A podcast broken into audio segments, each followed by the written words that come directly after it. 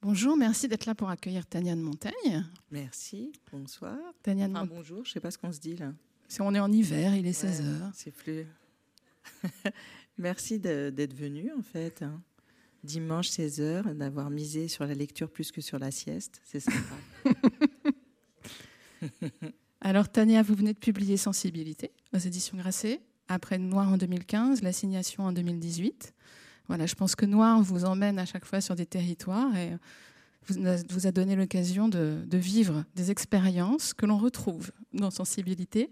Donc moi, je suis très sensible à votre regard actif et citoyen sur la société. Euh, donc je suis très heureuse d'être là et je propose que on vous écoute et euh, bienvenue chez Feel Good. Allez hop.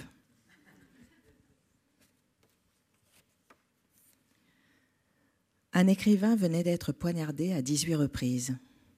Elle se rappellerait toujours que, le matin même, Phil Good s'apprêtait à entrer en bourse. La journée qui avait commencé dans la joie s'était poursuivie dans le sang. Très vite, on avait été informé que l'agresseur plaidait non coupable. L'écrivain avait produit un livre qui heurtait sa foi, c'était donc lui le vrai coupable. La tentative d'assassinat relevait de la légitime défense. L'écrivain, transporté aux urgences dans un état critique, était aux yeux de l'agresseur et des États qui l'avaient condamné à mort l'ennemi public numéro un. Sa tête était mise à prix. Chaque année depuis 30 ans, le montant de la prime avait été régulièrement réévalué jusqu'à atteindre plusieurs millions. Il était l'homme à abattre non pas pour avoir tué, torturé, trafiqué, violé ou exterminé, mais parce qu'il avait écrit un livre, un roman, un roman, une fiction sur Dieu. À ce titre, on pouvait le condamner à mort et dire J'appelle à l'exécuter où qu'il se trouve. Elle se souviendrait plus tard d'avoir pensé Chez Phil Good, une chose pareille n'arrivera pas. Je ferai en sorte que nos lecteurs soient heureux et calmes. Être heureux et calme, c'est ce que nous voulons tous, n'est-ce pas? Ils avaient tous dit oui. C'est ce qu'ils voulaient. Le directeur les avait regardés en souriant et avait ajouté Nous comptons sur, vous pour porter loin le message feel good. Puis il avait dévoilé la nouvelle campagne Faire que les lectrices et lecteurs soient heureux et calmes. Slogan feel good. Tout le monde avait levé son verre. Ils avaient trinqué au succès, à feel good, au bonheur, au bien. Ils étaient actionnaires. Ils possédaient chacun un petit bout du bien. Ils étaient une équipe heureuse. Partout dans les rues, des affiches. Feel good, un moment de bonheur. Partout sur les écrans, des femmes, des hommes, des enfants, des trans, des bi, des gays, des hétéros, des asexuels, de toutes les couleurs, tous les continents, tous les pays, tous les âges, tous les poids, toutes les tailles, tous les handicaps, toutes les religions, lisaient au ralenti des livres feel good. Et si vous vous faisiez du bien, susurrait la voix moelleuse et sucrée qui accompagnait ces moments de pur bonheur. Le logo feel good surgissait. Des femmes, des hommes, des enfants, des trans, des bi, des hétéros, des gays, des asexuels de toutes les couleurs, tous les continents, tous les pays, tous les âges, tous les poids, toutes les tailles, tous les handicaps, toutes les religions, souriaient au ralenti. Et si vous y étiez feel good disait la voix onctueuse et suave. Fin du message publicitaire. Et puis quelques heures plus tard, il y eut le corps poignardé de l'écrivain, le corps ensanglanté, largué d'entailles, lardé d'entailles, l'épouvante. Le temps avait été suspendu, une apnée mondiale. Ça avait duré quelques minutes, quelques heures, et ensuite, tout avait repris comme avant. Les actions feel-good s'envolaient. Tout le monde en voulait. Elle, elle était actionnaire. Elle était employée. Elle travaillait à produire de la valeur. Elle voyait les rues saturées par la puissance feel-good. Tout le monde en voulait. Le corps de l'écrivain était passé d'une ambulance à un hélicoptère, d'un hélicoptère à une salle d'opération, d'une salle d'opération à un lit. Le sang d'un côté et l'argent de l'autre. Deux événements parallèles qui suivaient leur propre trajectoire. L'hémorragie recouverte par les flux financiers. Partout des affiches, des slogans, des logos. Feel good, un, moment de bonheur. Dans la soirée, elle était allée à une réunion d'éditeurs. Là-bas, elle avait senti la peur. L'écrivain poignardé était dans toutes les têtes. Le pronostic vital est engagé, la phrase circulait. L'ambiance générale était fiévreuse. Chacun retenait son souffle. Certains s'interrogeaient comment faire des livres après ça? D'autres pensaient à quoi bon? Ils n'avaient rien d'autre à dire, on n'en savait pas plus, mais ils avaient besoin de partager ce silence et cette peur ensemble. Elle était rentrée tôt, elle n'était jamais très à l'aise dans ce genre de réunion. Le lendemain, elle était arrivée tôt au bureau. Elle avait réfléchi toute la nuit en écoutant les sirènes qui hurlaient quelque part dans la ville. Elle pensait à l'écrivain, à son corps supplicié étendu dans un hôpital high-tech à des milliers de kilomètres d'ici. Elle voyait ses poumons se soulever au rythme du respirateur. Ma vie est de nouveau normale, avait-il confié à un journaliste deux jours avant l'attentat. Quand la nuit avait finalement cédé sa place au jour, elle savait ce qu'elle devait faire. Elle avait une certitude, un but. Elle voulait fabriquer un bouclier de papier. Elle voulait ramener le calme.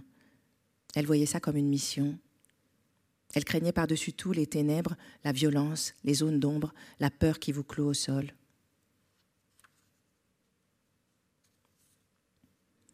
Que chacun puisse se sentir bien, confortable. Article 1, charte de Feelgood. Elle écrivit cette première phrase et soudain le monde lui sembla un peu plus simple. C'était ça la clé, ne blesser personne, lisser les aspérités pour permettre au lecteur d'être au mieux, d'être bien. Oui, elle pensait qu'on devait pouvoir s'entendre si le terrain était neutre et lisse, si le but ultime était le bonheur. La clé était de parvenir à désactiver les mots et les idées problématiques pour en offrir une version équivalente et inoffensive ne rien proposer qui puisse donner prise à l'offense, surtout que personne ne soit agressé. Éviter tout sujet en lien avec une religion. Article 2, charte Feel.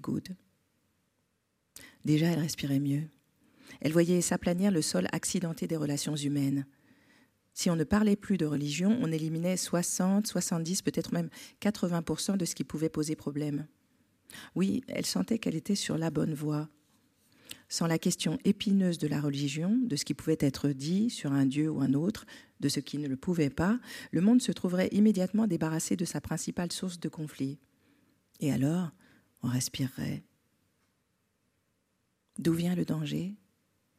Elle avait maintenant une vision nette de ce qu'il fallait combattre. À présent qu'elle était lancée, il ne restait plus qu'à lister tout ce qui faisait offense, saisir le mal à la racine. Éviter les mots et idées problématiques. Article 3, charte Feel Good. Qu'est-ce qu'un mot ou une idée problématique? Un mot ou une idée qui ne permet pas de se sentir bien, qui n'est pas confortable. Article 3 bis, charte Feel Good. Confort, bien, bonheur, n'est-ce pas ce que tout le monde voulait? La clé était d'identifier les conflits potentiels pour pouvoir corriger à la source chaque manuscrit dans un esprit feel good agir le plus tôt possible, prévenir plutôt que guérir. Désormais, la seule et unique question qui la guiderait serait est-ce que ce texte, cette phrase, ce mot peut être source de malaise? Le malaise n'était pas bon pour les lecteurs, il n'était pas feel good. Éviter le malaise. Il peut avoir des conséquences physiques et psychiques dommageables. Article 4, extrait de la charte Feel Good.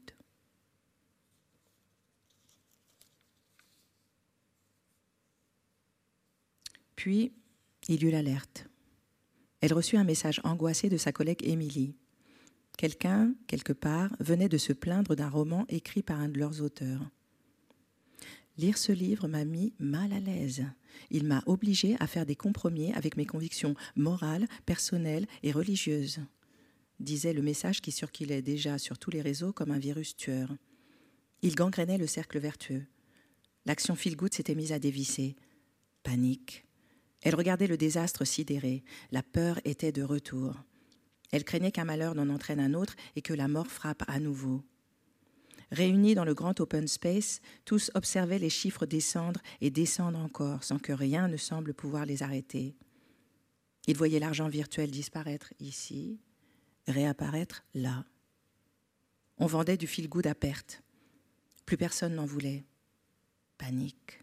Elle avait l'impression que rien n'arrêterait la chute.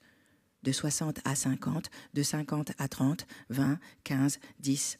Elle était hypnotisée par la déchéance frénétique du feel-good vers des abîmes financiers qui semblaient sans fond. Panique. Tout se délitait. Dans son esprit, l'image du corps de l'écrivain supplicié se superposait à ces bouts virtuels d'entreprise qui partaient sans que rien ne puisse contenir l'hémorragie. Le sang et l'argent. Il fallait réagir avant que l'entreprise ne sombre dans le négatif.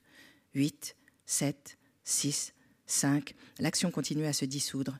Les journaux titraient déjà Feel est-il encore feel La bulle Feel good? Un petit tour et puis s'en va? Une réunion de crise fut organisée. On sentait le désespoir chez tous ceux qui, la veille encore, se croyaient invincibles. Ceux qui, d'habitude, parlaient haut et fort, restaient muets. Elle, qui avait toujours fait preuve de discrétion, elle à qui en général on ne prêtait pas attention, pas intentionnellement bien sûr, mais parce que sa voix n'imprimait pas, ne se fixait pas dans l'air, trop volatile, trop insaisissable. Contre toute attente, elle parla et on l'écouta. Il faut comprendre ce qui s'est passé, dit-elle d'une voix discrète mais assurée. Il faut repartir du texte. Seul le texte. Elle dit qu'il fallait saisir comment tout ça avait pu arriver, trouver à l'intérieur des phrases ce qui avait provoqué le malaise chez ce lecteur. Il fallait connaître l'origine du mal. Il y avait forcément une origine. Eunice, la collègue avec laquelle elle partageait son bureau, lança On ne va quand même pas tenir compte de tous les gens qui se sentent mal quand ils lisent quelque chose qu'ils n'ont pas envie de lire. Je trouve que ta remarque manque de sensibilité, Eunice lui répondit-elle. C'est notre travail de faire en sorte que les gens se sentent bien, et là nous avons échoué. Non, je ne suis pas d'accord, dit Eunice. On a toujours le choix de ne pas lire un livre. C'est l'inverse qui est bizarre. Pourquoi tu choisirais de t'infliger une lecture qui te met mal à l'aise ou te fait de la peine alors qu'il suffirait de ne pas le faire pour aller mieux? C'est bizarre. Ce message est bizarre. On ne va pas tenir la main à tous les gens. Il y a beaucoup de jugement dans ce que tu dis. C'est assez négatif comme approche. Oui, c'est pas super feel good, approuva un collègue. Non, au contraire, moi je suis d'accord avec Eunice. Oui, Léo, dit la chef de service, je pense que notre responsabilité n'est pas engagée dans cette affaire. Il n'y a rien d'illégal ou de malveillant. On pourrait rédiger un communiqué en ce sens d'ailleurs, rappeler que chacun est autonome dans ses choix de lecture. À partir de là, tout le monde eut un avis. Ouais, mais qu'est-ce que tu fais des enfants, par exemple? Faut bien qu'on les protège, non? Lança quelqu'un du service export.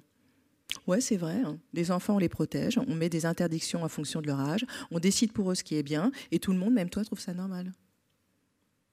Ouais, enfin, dans ce cas précis, c'est pas du tout un livre pour enfants, donc je vois pas le rapport. Et pourquoi est-ce qu'il faudrait moins protéger les adultes que les enfants? Bah Parce que justement, ce sont des adultes, ils ont le choix, ils sont responsables. Pour moi, ça ne tient pas répondit-elle. Notre devoir est de garantir à chacun de pouvoir lire en toute sérénité, sans être agressé par les mots. Nous devons tenir en laisse les phrases. Ça ne doit pas mordre un livre. Ça doit être sage, domestiqué. C'est ça l'esprit feel good. Beaucoup approuvèrent. Je suis d'accord, nous avons un engagement de sécurité vis-à-vis du, du, lecteur, acquiesça un collègue. Peut-être qu'on pourrait faire un communiqué pour dire qu'on s'excuse, lança-t-elle. Mais on s'excuse de quoi exactement? demanda Eunice, exaspérée. On s'excuse d'avoir mis mal à l'aise ce lecteur et on s'engage à renforcer nos critères de qualité feel good, répondit-elle. Bonne idée, dit la chef de service. Je pense que le problème numéro un, dit-elle, c'est la légitimité des auteurs. C'est à cet endroit qu'on pêche. Il faut qu'on donne au lecteur la garantie que la personne qui écrit sait précisément de quoi elle parle et que sa parole est irréprochable, ajouta-t-elle. Tu as raison, il faut qu'on soit incontestable sur la question de la légitimité. C'est ça notre problème. On pourrait peut-être mettre en place un test ADN systématique pour tous les auteurs, comme ça on serait sûr de leur légitimité de façon indiscutable, proposa-t-elle. Ouais, très bonne idée. Qui vote pour?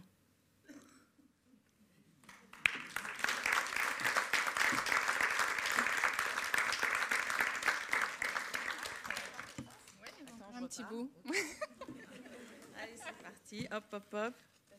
Ah oui, c'est ça, post-it. Bah si, mais je sais plus où on en est. J'ai... un feuillage de post-it. Après ça, tout repartit de plus belle. Le marché aima leurs excuses. Le marché adora l'idée du test ADN. Procédure neutre, objective, scientifique, parfaitement en phase avec l'énergie financière. Les actions Feel Good remontèrent en flèche. Le test ADN devint rapidement une marque de fabrique Feel Good. Tout le monde le reprit à son compte. Toutes les entreprises cotées en bourse l'adoptèrent. Immédiatement, la valeur des tests ADN doubla. Feel Good, c'est la garantie de l'authenticité. Nouveau slogan Feel Good. On salua ses initiatives et son à-propos. Elle fut nommée responsable du pôle Sensibilité.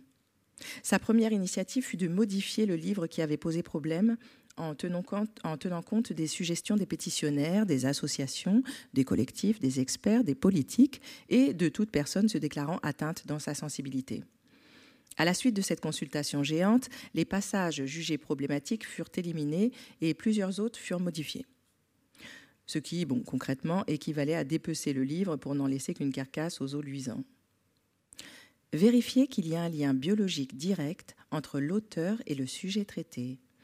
La légitimité est la base du feel good. Article 5, extrait de la charte feel good. Désormais, si sur un même thème on hésitait entre deux textes, il faudrait choisir l'auteur dont le pourcentage ADN serait le plus élevé, donc le plus à même d'être dans une authenticité et une proximité avec le sujet traité. La procédure permit d'écarter une bonne cinquantaine de livres qui auraient pu provoquer de l'inconfort ou du rejet du fait de la nature inadéquate de l'auteur. Dans le cas de métissage, ce qui, elle l'avait constaté avec étonnement, arrivait assez fréquemment, elle avait statué sur la nécessité que l'auteur présente un pourcentage d'au moins 38,2% pour pouvoir prétendre parler d'un sujet en lien avec une origine ou une autre. Elle suggéra de ne plus prendre le risque d'éditer des livres écrits par des gens en deçà de ce pourcentage. Elle soumit l'idée de reprendre tous les textes qui n'étaient pas encore partis à l'imprimerie et de les passer au crible.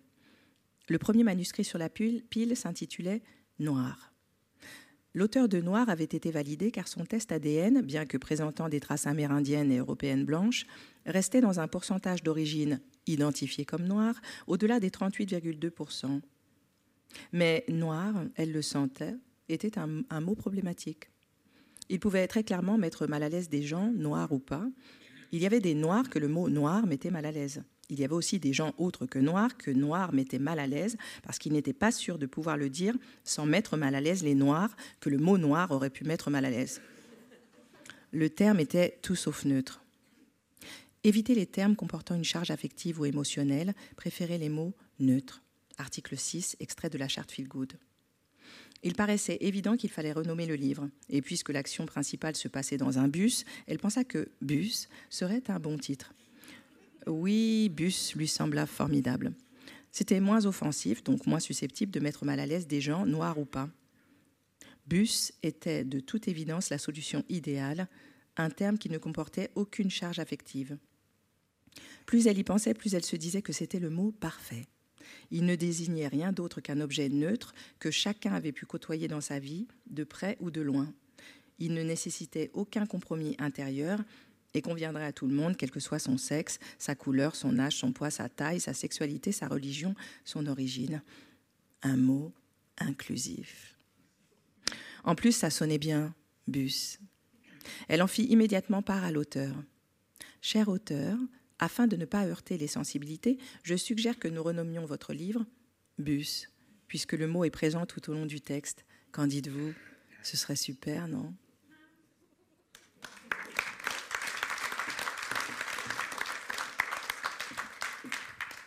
Ça valait le coup de lire euh, Bus. le passage sur Bus, qui est un peu à, l'origine du livre, parce que votre livre Noir, le, le titre n'a pas été changé en France, et heureusement, mais je crois que vous avez été confronté à une déclinaison par la BD avec Émilie Plateau. Euh, c'est une aventure qui vous est arrivée au Canada? Bah, c'est une, une, une, aventure qui nous est arrivée parce que la, la BD, qui s'appelle Noir hein, par ailleurs, euh, a été sélectionnée dans un festival au Canada anglophone et que euh, là, on nous a dit c'est vraiment super, c'est vraiment super. On est trop content vraiment de sélectionner cette BD, super super. Mais alors, comme la dessinatrice est blanche, on peut pas appeler le livre black parce que ça, euh, ça va faire de la peine au noir. Donc, l'idéal, ce serait qu'on l'appelle Buzz. Bam. Voilà. Et donc là, on est rentré dans un moment complètement surréaliste parce que la dame qui nous proposait ça le proposait vraiment avec une grande gentillesse et qu'elle adorait son idée. Elle se disait, alors là, franchement, j'ai trouvé le truc, personne ne nous attaquera jamais sur Bus. Et, donc, elle ne comprenait pas qu'on ne soit pas d'accord. Donc on est vraiment parti dans une réflexion euh, qui n'en était pas une parce que tout était inversé. Euh, elle, elle, était vraiment dans l'idée qu'elle faisait le bien, euh, que ce bien ayant été vérifié par des Noirs à qui elle avait parlé et que bah, c'était des Noirs qui savaient ce que pensent les Noirs. Quoi. À la différence de moi, qui suis quand même un petit peu une Noire qui ne prend pas en compte toutes les problématiques des Noirs. Euh, et donc, elle se disait, bah voilà, s'il y a un noir qui m'a dit que ça faisait de la peine aux noirs, euh, bah il a raison. Et donc, on va trouver un autre titre. Et puis surtout, on va vraiment, parce que quand même, le principe de ce livre qui s'appelle Noir, c'est de, de parler de la ségrégation et pas en bien. Enfin, là, je, je, fais un gros spoil. Je ne suis pas pour. Euh, et, donc cette dame était quand même euh, repartie euh, sans s'en rendre compte dans une dynamique qui consistait à dire, puisque en fait je regarde la couleur de la personne qui fait quelque chose, et cette couleur déterminera l'attitude que j'aurai. Donc qui est une attitude parfaitement raciste. Et ce qui était intéressant, c'est que c'était vraiment en miroir, parce que Noir raconte le tout début du mouvement des droits civiques donc les années 50. Et euh, à cette époque-là, eh bien, on aurait pu vivre exactement l'inverse, c'est-à-dire que si moi j'avais fait un livre, on aurait pu me dire, bah, c'est mieux quand même que ce, soit un blanc. Il va falloir qu'on trouve des solutions en tout cas pour que on puisse t'adouber, c'est-à-dire ta couleur est un problème. Donc trouvons comment est-ce qu'on peut organiser ça. Euh, et, d'ailleurs, en fait, il y avait tout un tas de réflexions où la, vraie problématique, c'était que, comme cette BD magnifique, euh, qui est vraiment la, c'est le travail d'Émilie, hein, moi, j'ai absolument rien foutu là-dessus, à part euh, lui dire ah bah c'est super. donc c'est son livre, mais là, on me disait ah bah c'est peut-être si peut-être le co-signer, voilà, parce que si vous êtes deux, là, là, ce sera mieux, quoi. Euh, donc c'était vraiment la catastrophe. Quoi. C'était un, désastre pour nous de, de, voir à l'œuvre du, racisme et de la ségrégation euh, cool. Et cette dame ne le voyant pas, en plus, on, on était vraiment comme si on, Enfin, tout était fou. En fait, c'était vraiment complètement délirant. Ce que ça, ça a provoqué aussi, c'est que c'est donc Émilie était complètement déprimée parce qu'en en fait, on s'y attendait pas du tout, et on s'attendait encore moins parce que je précise qu'évidemment cette dame qui sait euh, ce qui fait de la peine au noir est évidemment blanche, et donc elle m'expliquait à moi euh, comment être une bonne noire, mais aussi elle avait éliminé complètement du jeu de la discussion Émilie puisqu'elle était blanche, donc sa parole n'avait plus aucun intérêt, alors qu'on parlait de son travail. Donc tout ça euh, m'a fait bon, m'a bien énervé. Euh, heureusement, en fait, on a une éditrice qui est super et qui a dit bon ben, on va se calmer très très rapidement. Et puis surtout, heureusement pour euh, Émilie et moi, en fait, on avait aussi cette liberté de pouvoir dire ce que j'ai dit tout de suite. En fait, j'ai dit mais moi je m'en fous complètement que ce livre soit traduit en anglais. ça va pas du tout changer ma vie là. Donc ce qu'on va faire, c'est qu'on va pas le faire. Et donc d'avoir cette possibilité-là de dire mais moi je m'en fous complètement. Et puis le livre va continuer à s'appeler comme il s'appelle. Et puis Émilie elle va continuer à en être l'auteur. Et puis c'est comme ça qu'on va fonctionner. Ça c'était euh, c'était quand même euh, ça nous permettait de récupérer en fait de, de l'espace euh, mental. Voilà. Et puis le fait qu'on ait une éditrice comme Pauline Mermet qui est géniale et qui qui a, tout de suite dit bon bah non en fait on va pas faire ça voilà, on s'est dit, bon, bah, ok, ça, ça se remet à l'endroit. Donc, moi, j'ai quand même noté ça. Euh, en espérant que euh, ce serait un épisode comme ça qu'on raconterait après en rigolant trop avec Émilie. Sauf qu'en fait, euh, c'est pas du tout ce qui s'est produit. Ce livre a amené, en plus ce livre, le titre, enfin toute la trajectoire du livre, elle était aussi sur la question de dire, de dire une couleur, de dire que si on n'arrive pas à dire cette couleur, bah, c'est parce qu'on y a collé quelque chose et, qu'est-ce que c'est ce quelque chose. Donc de commencer à dire non seulement euh, euh, euh, ce que c'est que le racisme, mais comment est-ce qu'il nous colle au basque en fait? C'était ça le, sujet du livre. Et, de, raconter comment une petite adolescente, avec simplement cette idée qu'elle est une citoyenne américaine, vient justement renverser quelque chose qui pour tout le monde est euh, la nature. Donc euh, ça ne se discute pas. Bah ouais, euh, j'invente rien, t'es noir. Donc après tout, tout ce qui va avec j'invente rien, t'es noir, bah, revient à, retourner comme comme c'est le principe de toute discrimination et le racisme, l'homophobie, tout fonctionne sur cette dynamique-là, c'est-à-dire que vous vous collez de la nature et donc vous renvoyez à la personne que vous agressez la responsabilité de cette agression. Et donc là, tout le, tout le travail, c'était de remettre tout ça à plat et d'essayer de renverser ça pour qu'on commence à regarder et qu'on commence à lutter, en fait, parce que le, racisme, ça s'en va pas tout seul, en fait, puisque c'est quand même très humain. Euh, donc, ça, ça, demande du travail. Et là, je voyais que justement, en fait, euh, dire bah, on va l'appeler bus, c'est refuser ce travail aussi. C'est dire bah non, regarde, hop, hop, hop, voilà, comme ça, chacun va continuer à vivre des trucs pourris, mais euh, avec gentillesse. Parce que ça s'appelle bus. Donc ça, c'est le point de départ. Et euh, ça vous a vraiment donné envie d'en faire un roman où on bascule dans des scènes imaginaires. Ça prend un peu la forme d'un conte pour vous? Bah, en fait, quand j'ai cherché la forme, parce qu'au début, je me disais, donc comme ça s'est répété, euh, à plein de moments, j'ai vu que des gens voulaient euh, faire l'économie de la, du débat, en fait. Hein. Euh, si vous enlevez des mots, vous pouvez avoir l'illusion qu'on n'a plus rien à discuter, donc ça va aller très bien comme ça. Et donc, j'ai commencé à noter ça, puis à un moment, je me suis dit, bon, qu'est-ce que je fais? Est-ce que je fais un essai? Mais un essai, euh, il fallait trouver la forme pour que ça soit pas euh, genre la meuf super vénère qui est là comme ça. Il fallait trouver comment est-ce qu'on va pouvoir faire un voyage ensemble parce qu'en fait c'est quand même ça que permet l'art, c'est de dire attends, je te propose. Tu prends ton ticket, on y va quoi. Donc que, que l'essai, je voyais pas trop en fait comment je pouvais articuler ça pour qu'il y ait du jeu parce qu'en fait euh, s'il y a du jeu, il va y avoir du jeu potentiellement, et donc on va pouvoir euh, euh, regarder les singularités des uns et des autres, et en même temps les tourner autour, les dépasser. De nouveau, il y a du mouvement, quoi. Et donc je cherchais, puis en même temps, je voulais raconter parce que tout ça, évidemment. Le fond de toute cette dynamique, c'est quand même de prendre du pognon dans le plus de poches possible. Donc, euh, cette prévention-là de vouloir euh, pas faire de peine, du point de vue des institutions, des entreprises, euh, il y a toujours une question d'économie, même dans la discussion. Hein. Il y a une économie, si on enlève des mots, il y a une économie de discussion, mais si on enlève des mots, il y a aussi l'illusion qu'il y a une économie de... la segmentation. C'est-à-dire qu'en fait, il y a cette volonté de bouffer à tous les râteliers et de mettre en œuvre quelque chose qui donnerait l'illusion qu'on peut être total. Et comme euh, euh, total dans le sens global, hein, pas, euh, pas les pipelines. encore que, c'est la même dynamique.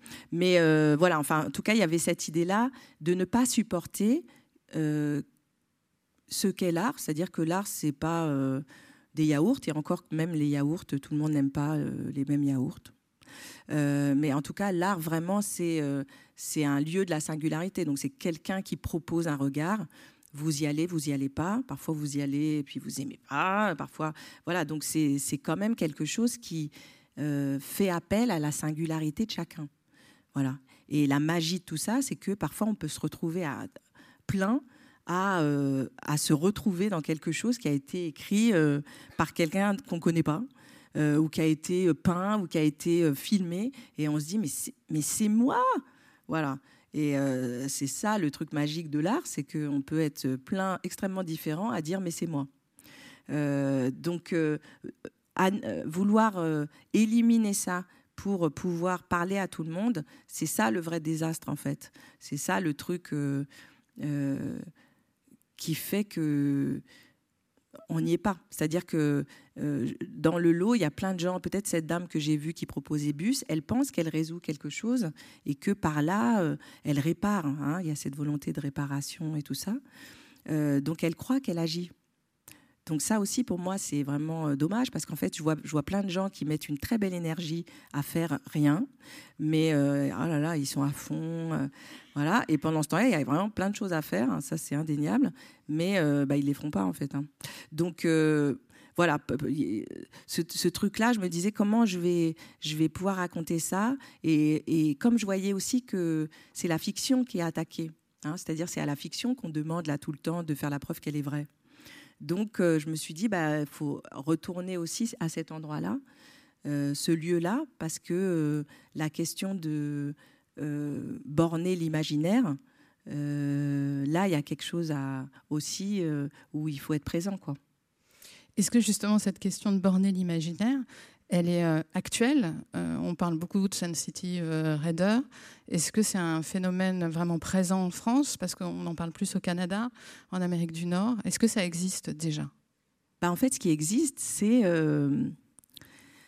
dans les pays anglo-saxons, c'est structuré. C'est-à-dire, si demain matin, vous décidez d'écrire un livre sur des gens qui portent des doudounes en moumoute, vous pouvez trouver quelqu'un qui est spécialisé dans la moumoute et qui vous permettra, vous qui ne l'êtes pas, de ne vraiment pas dire de bêtises sur la moumoute. Ça, c'est possible.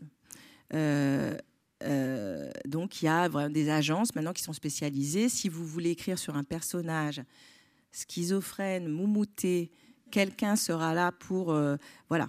Donc en fait, on a structuré l'impossible. C'est ça qui est intéressant. En même temps, c'est profondément humain. C'est-à-dire qu'en fait, pour répondre à quelque chose qui existe, Hein, qui est euh, la violence, la discrimination, enfin, pour répondre à notre sauvagerie, eh bien, alors, euh, on a euh, élaboré des catalogues de gens qui, donc, c'est intéressant, ne sont pas du tout internalisés.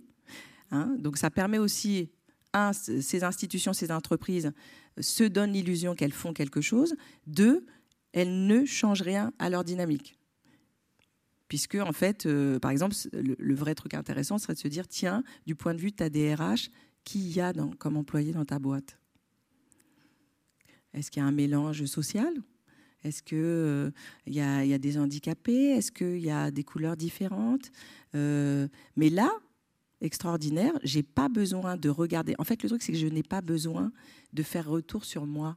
Il suffit juste que à l'extérieur, donc c'est toujours toujours extérieur, je vais prendre des gens euh, que je respecte énormément. Oh là là, alors là, je les respecte euh, vraiment dans leur spécificité. Donc, je les assigne à fond, hein, puisqu'ils deviennent le schizophrène à moumoute, euh, le, la lesbienne, je sais pas quoi, la noire, voilà. Ils ont tous leur spécificité et je leur reconnais parce que je suis vraiment très ouvert d'esprit et totalement démocrate. Et donc, je fais appel à eux justement parce qu'ils sont ça.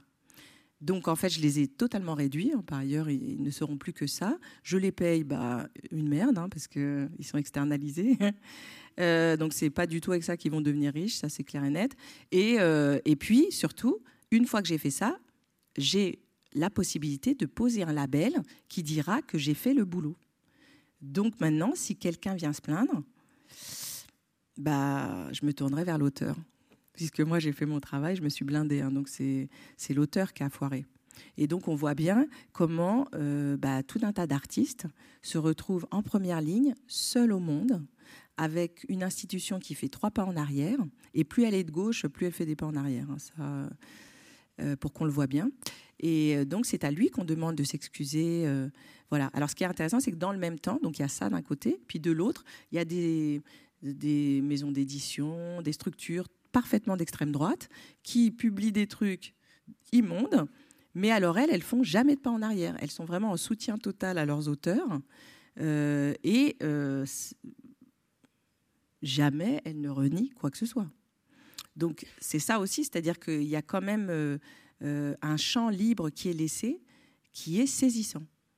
Parce qu'il y a vraiment des gens, là, euh, si vous êtes attentif, vous verrez régulièrement, il y a euh, des gens qui reprochent des choses, mais vous verrez que les structures qui clairement se posent comme étant d'extrême droite n'ont aucun problème à dire bah ouais, moi c'est mon auteur, je l'ai choisi, il euh, n'y a pas de problème, on va y aller. S'il y a du procès, on est avec, aucun problème. Et dans le même temps en face, il y a des gens seuls.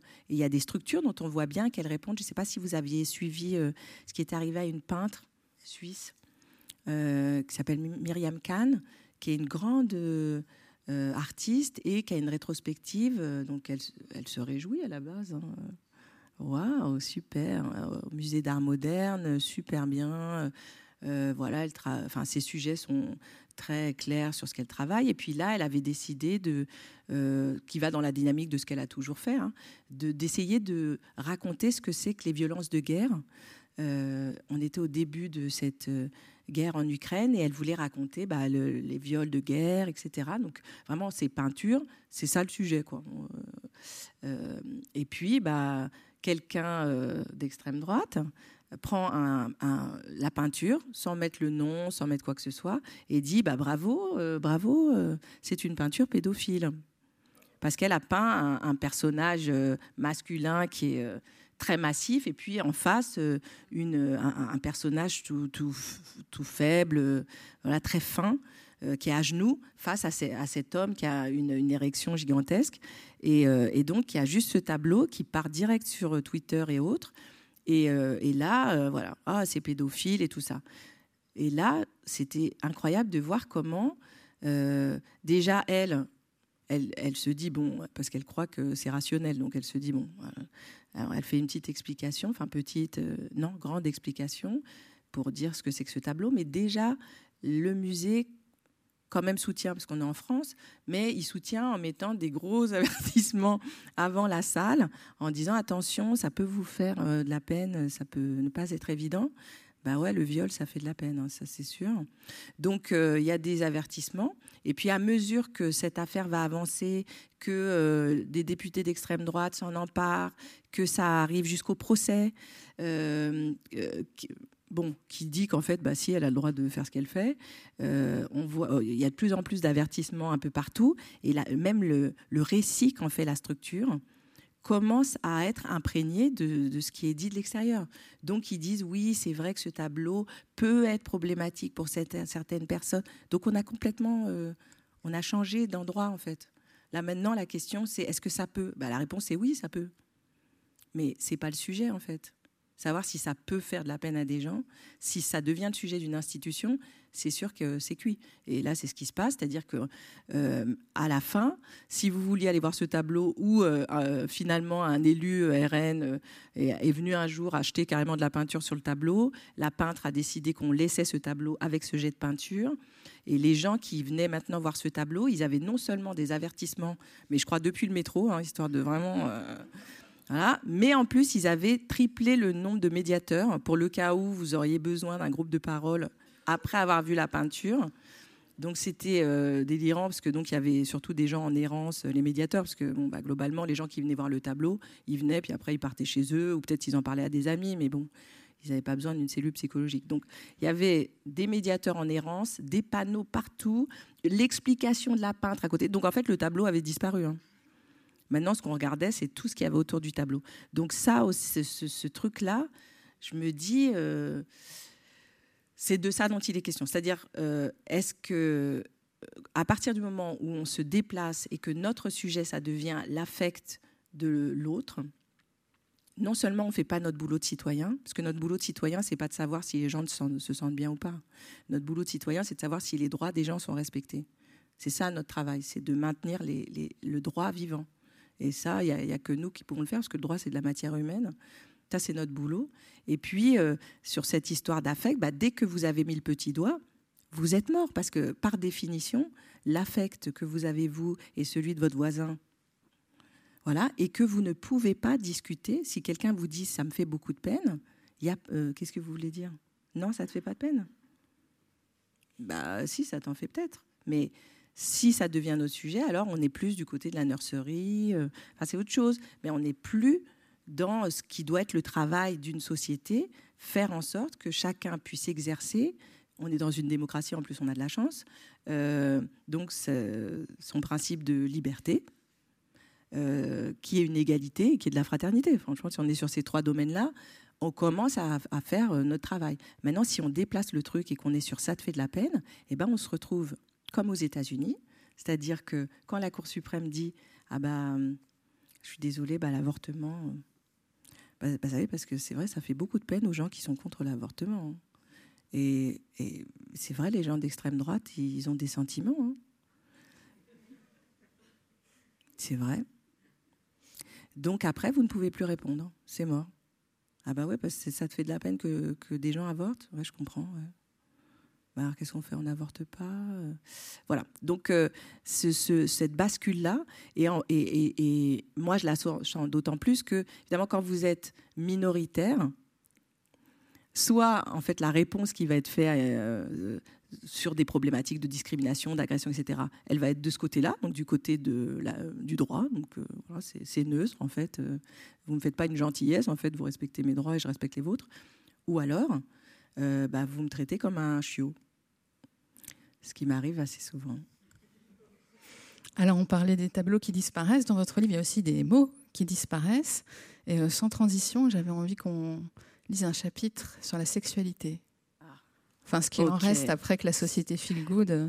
Sexualité du dimanche. Alors attention, où est-ce que c'est? Ah voilà. Vous, vous, retournez, vous retournez là-bas. Elle était plus feel good que jamais. Évitez les mots anus, clitoris, coït, cunilingus, éjaculation, fellation, gland, orgasme, ovaire, ovule, pénis, prépuce, pubis, sein, sodomie, testicule, téton, utérus, vagin, vulve leurs préférés, bas-ventre, corps et poitrine. On pourra éventuellement utiliser les mots zizi et zézette si le contexte l'oblige. Article 9, extrait de la charte Feel. Pour évoquer une interaction sexuelle, privilégiez les mots amour, plaisir et relation. Exemple, notre relation m'a fait très plaisir. Valoriser le sentiment plus que le désir, car évoquer le désir, c'est prendre le risque de basculer vers des descriptions sexuelles. Article 10, extrait de la charte Feel Good. Dans le cas d'une histoire impliquant une personne homosexuelle, évitez la fiction et privilégiez le témoignage. Le témoignage devra majoritairement parler du ressenti affectif de l'auteur, autrice, auteur, femme de lettres, homme de lettres, écrivain, écrivaine, et le moins possible de sa sexualité. S'assurer en priorité que l'auteur, auteur, autrice, femme de lettres, homme de lettres, écrivain, écrivaine est légitime et représente bien la parole de sa communauté. À défaut, l'auteur, autrice, femme de lettres, homme de lettres, écrivain, écrivaine devra avoir au moins un million de followers. Article 11, extrait de la charte Feel Good. Chère écrivaine, auteur, autrice, femme de lettres, à la page 92 de votre livre, vous avez écrit dans les années 50, ce que les adolescentes savaient de leur sexe et de la sexualité était proche du néant. Les mots clitoris ou orgasme n'avaient tout simplement aucun sens. Ils sonnaient comme une langue étrangère provenant d'une autre planète. C'est d'ailleurs bien ce qu'ils décrivaient, une planète inconnue sur laquelle les femmes n'avaient pas encore atterri. Afin de mettre votre texte en conformité avec la nouvelle charte Feel Good, nous vous suggérons quelques coupes et modifications. Dans les années 50, ce que les adolescentes savaient de leur corps était proche du néant. Elles voulaient rebondir sans cesse pour tenir la distance et éviter la chute. Je pense qu'il faudrait établir un protocole concernant l'humour. Elles lançaient des phrases et chacun renchérissait. Tu as raison.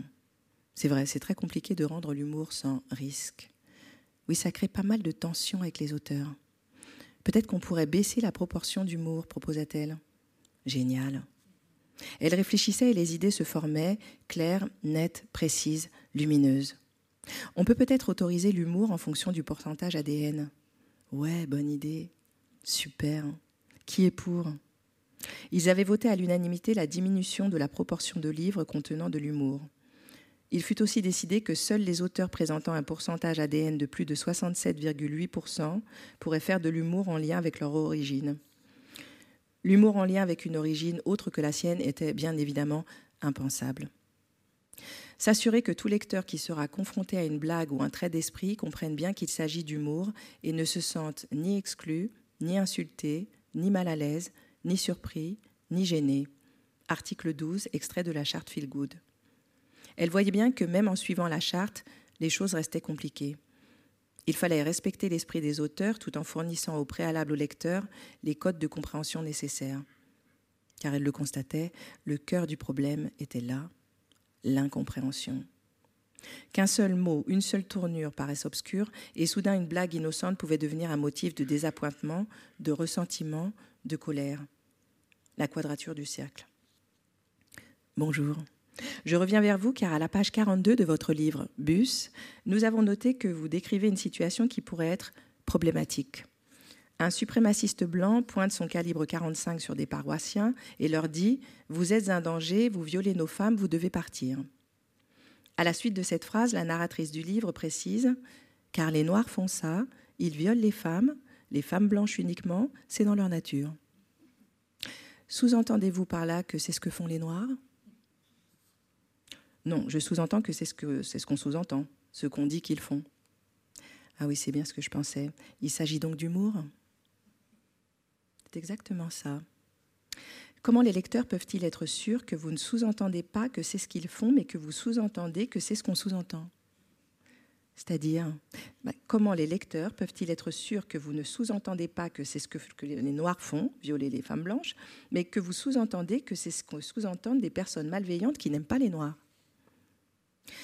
Bah, ce qui précède dans le texte permet à chacun de comprendre sous quel aspect sont vues les choses. C'est ce qu'on appelle euh, l'ironie, je crois. Dans ce cas, je pense qu'on pourrait être un peu plus précis, ce qui permettrait d'éviter tout malentendu. Ce serait super, non? Mais les malentendus ne sont-ils pas une composante de l'humour? Non, il vaut mieux qu'il n'y en ait pas. Le malentendu n'est pas feel good, il génère de l'inconfort. Qu'en dites-vous? L'inconfort n'est-il pas une composante de l'humour? Peut-être qu'il suffirait de modifier très légèrement la phrase. Par exemple, quelque chose comme Bien sûr, je mets mes propositions en gras. Bien sûr, ce n'est qu'une suggestion. Vous êtes l'auteur, autrice, écrivaine, femme de lettres. Vous saurez bien mieux que moi comment faire. Par exemple. Car les gens mal intentionnés et racistes disent que les Noirs font ça. Ils violeraient les femmes, les femmes blanches uniquement. Ce serait, soi-disant, dans leur nature. Quelle ironie tout de même. Elle attendit une réponse, une réponse, puis voyant que rien n'arrivait, éteignit son ordinateur. Elle avait rendez-vous chez le coiffeur.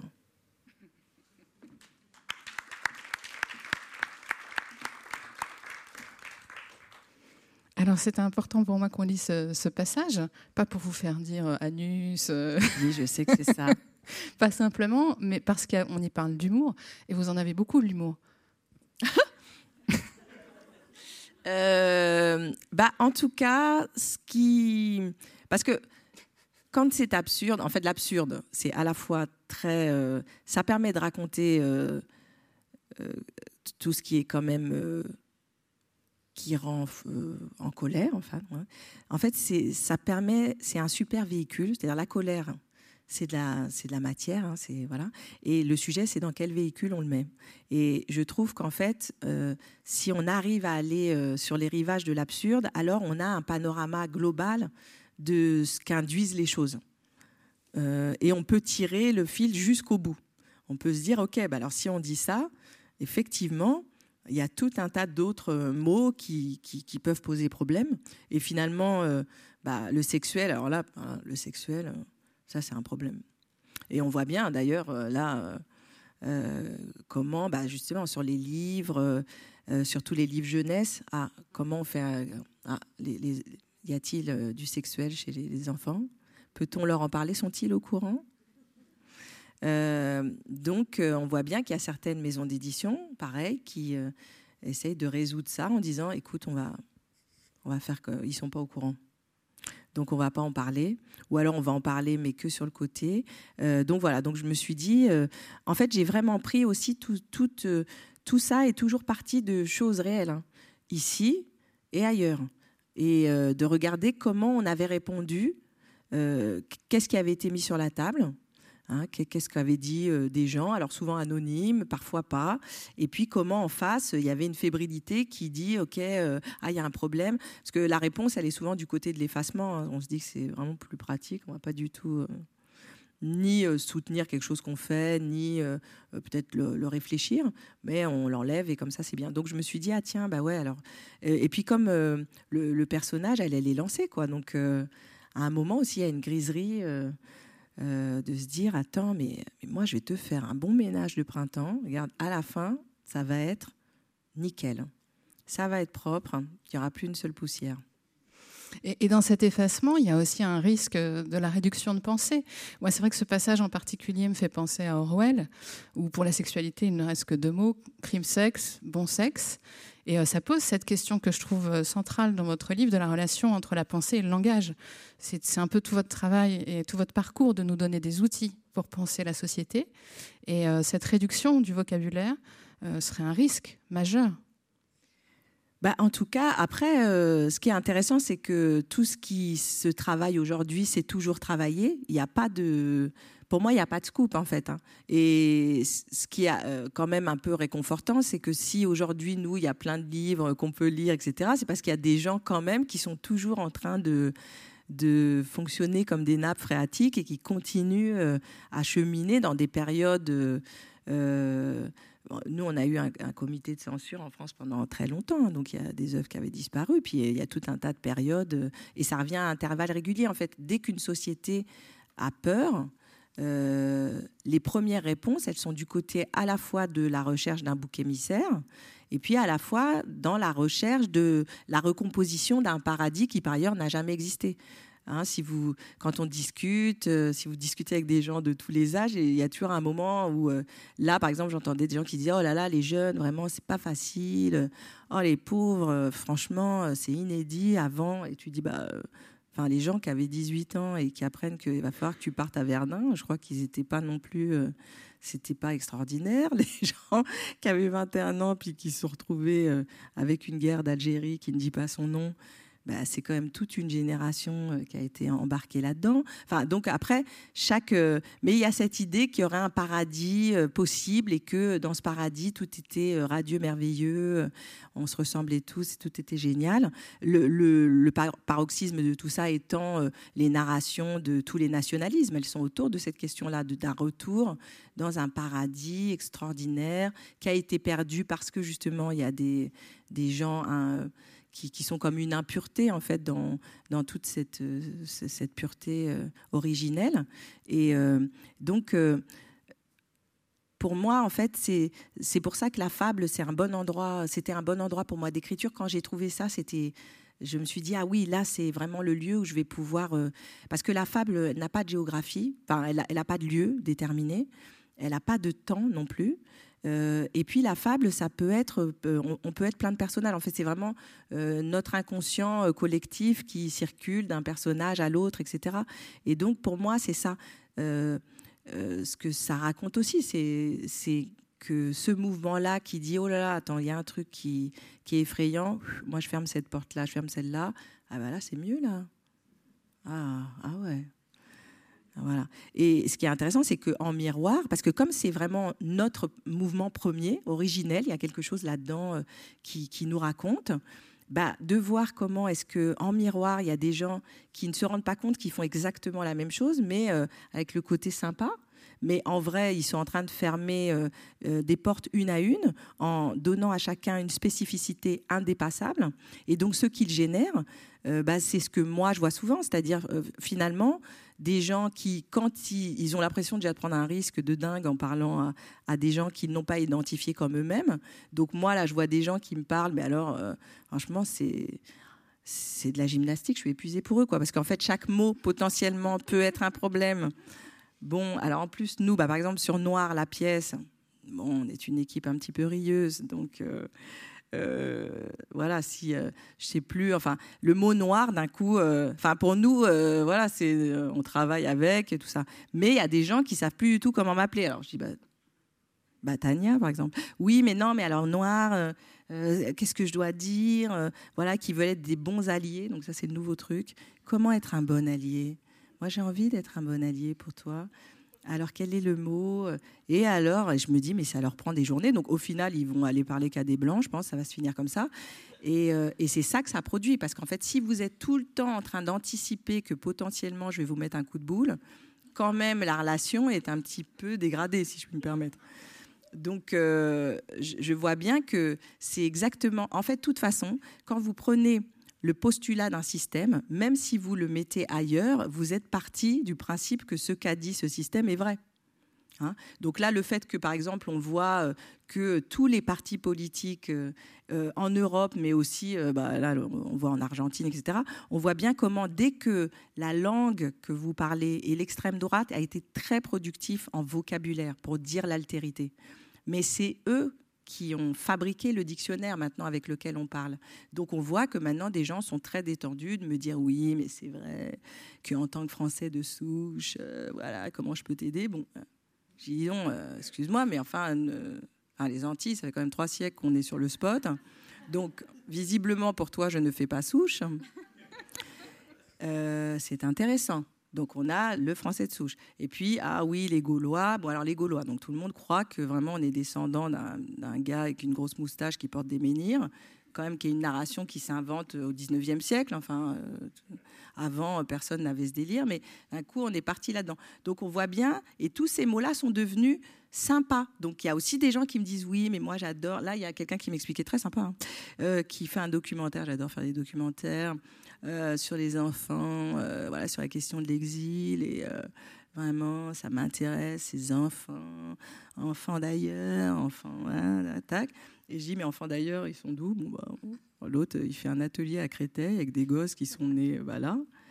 Euh, il dit oui, mais c'est quand même la troisième génération. Donc là, j'ai dit ah ouais, ok. Bon, donc euh, à partir de combien de générations ils ont droit d'être français en fait? Parce que ce comptage, mais ce comptage-là, il est d'extrême droite.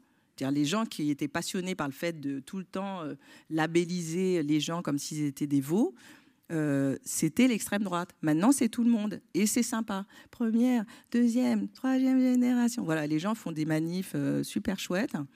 Et ils ne se rendent pas compte qu'en fait, tant qu'ils reculeront la possibilité que des gens soient français, ils sont dans la langue de l'extrême droite.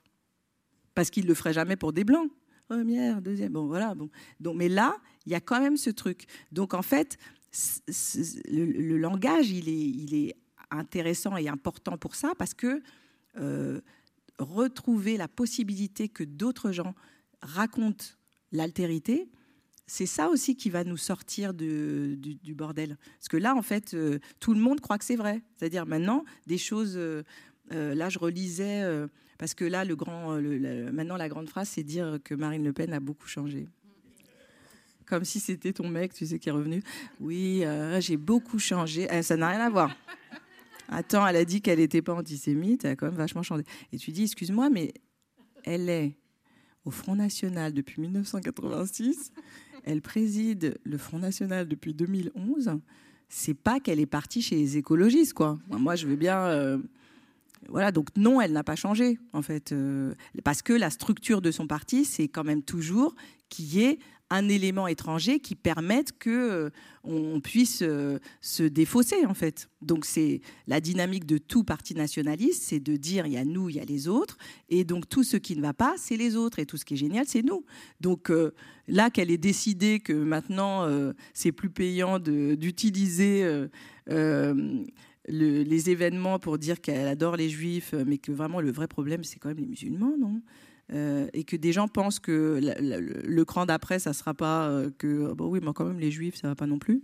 Euh, c'est ça qui m'étonne. Donc je me dis, ah ouais, bah là, faut. Justement, la question de l'imaginaire, elle est là aussi.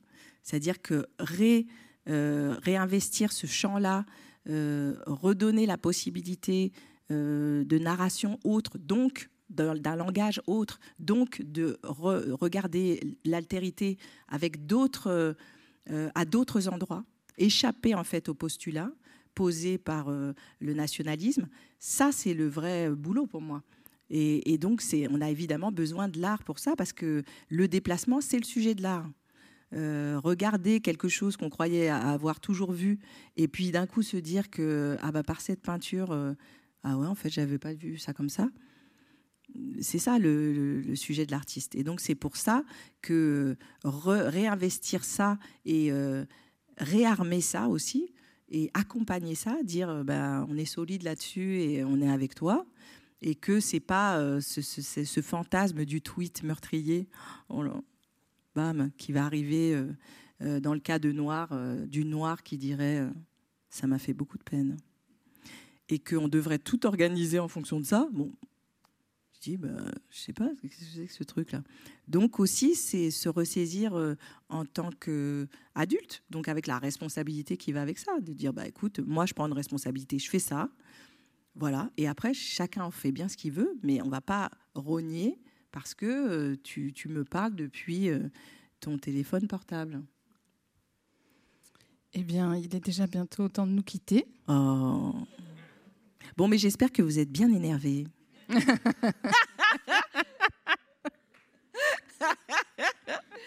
parce qu'il va falloir qu'on le soit. Donc euh, j'espère que voilà, on va se saisir euh, de, de, ce que tous les gens qui nous ont précédés, euh, de toute couleur d'ailleurs, toute religion, tout, voilà, tous ces gens qui un jour se sont dit ça, c'est pas possible.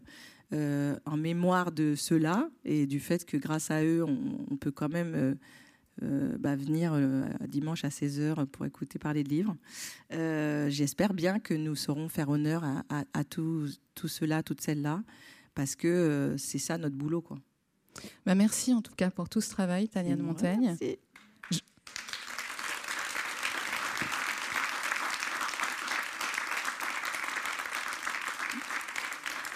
Moi, j'adore vous lire dans Libération. J'invite tout le monde, si vous ne l'avez pas encore fait, à lire Sensibilité, parce qu'on aurait pu lire un nombre de passages avec des scènes absurdes, drôles, intelligentes. Et vraiment, c'est fabriquer de la pensée, nous aider encore à, penser ce monde différemment. Vous n'êtes pas nombreux à le faire et vous le faites tous les jours. Donc merci pour ça et merci à vous tous de nous avoir accueillis. Merci à la Maison de la Poésie et à bientôt parce qu'on aurait pu parler des heures. Hein. Merci beaucoup. Bon dimanche. Merci.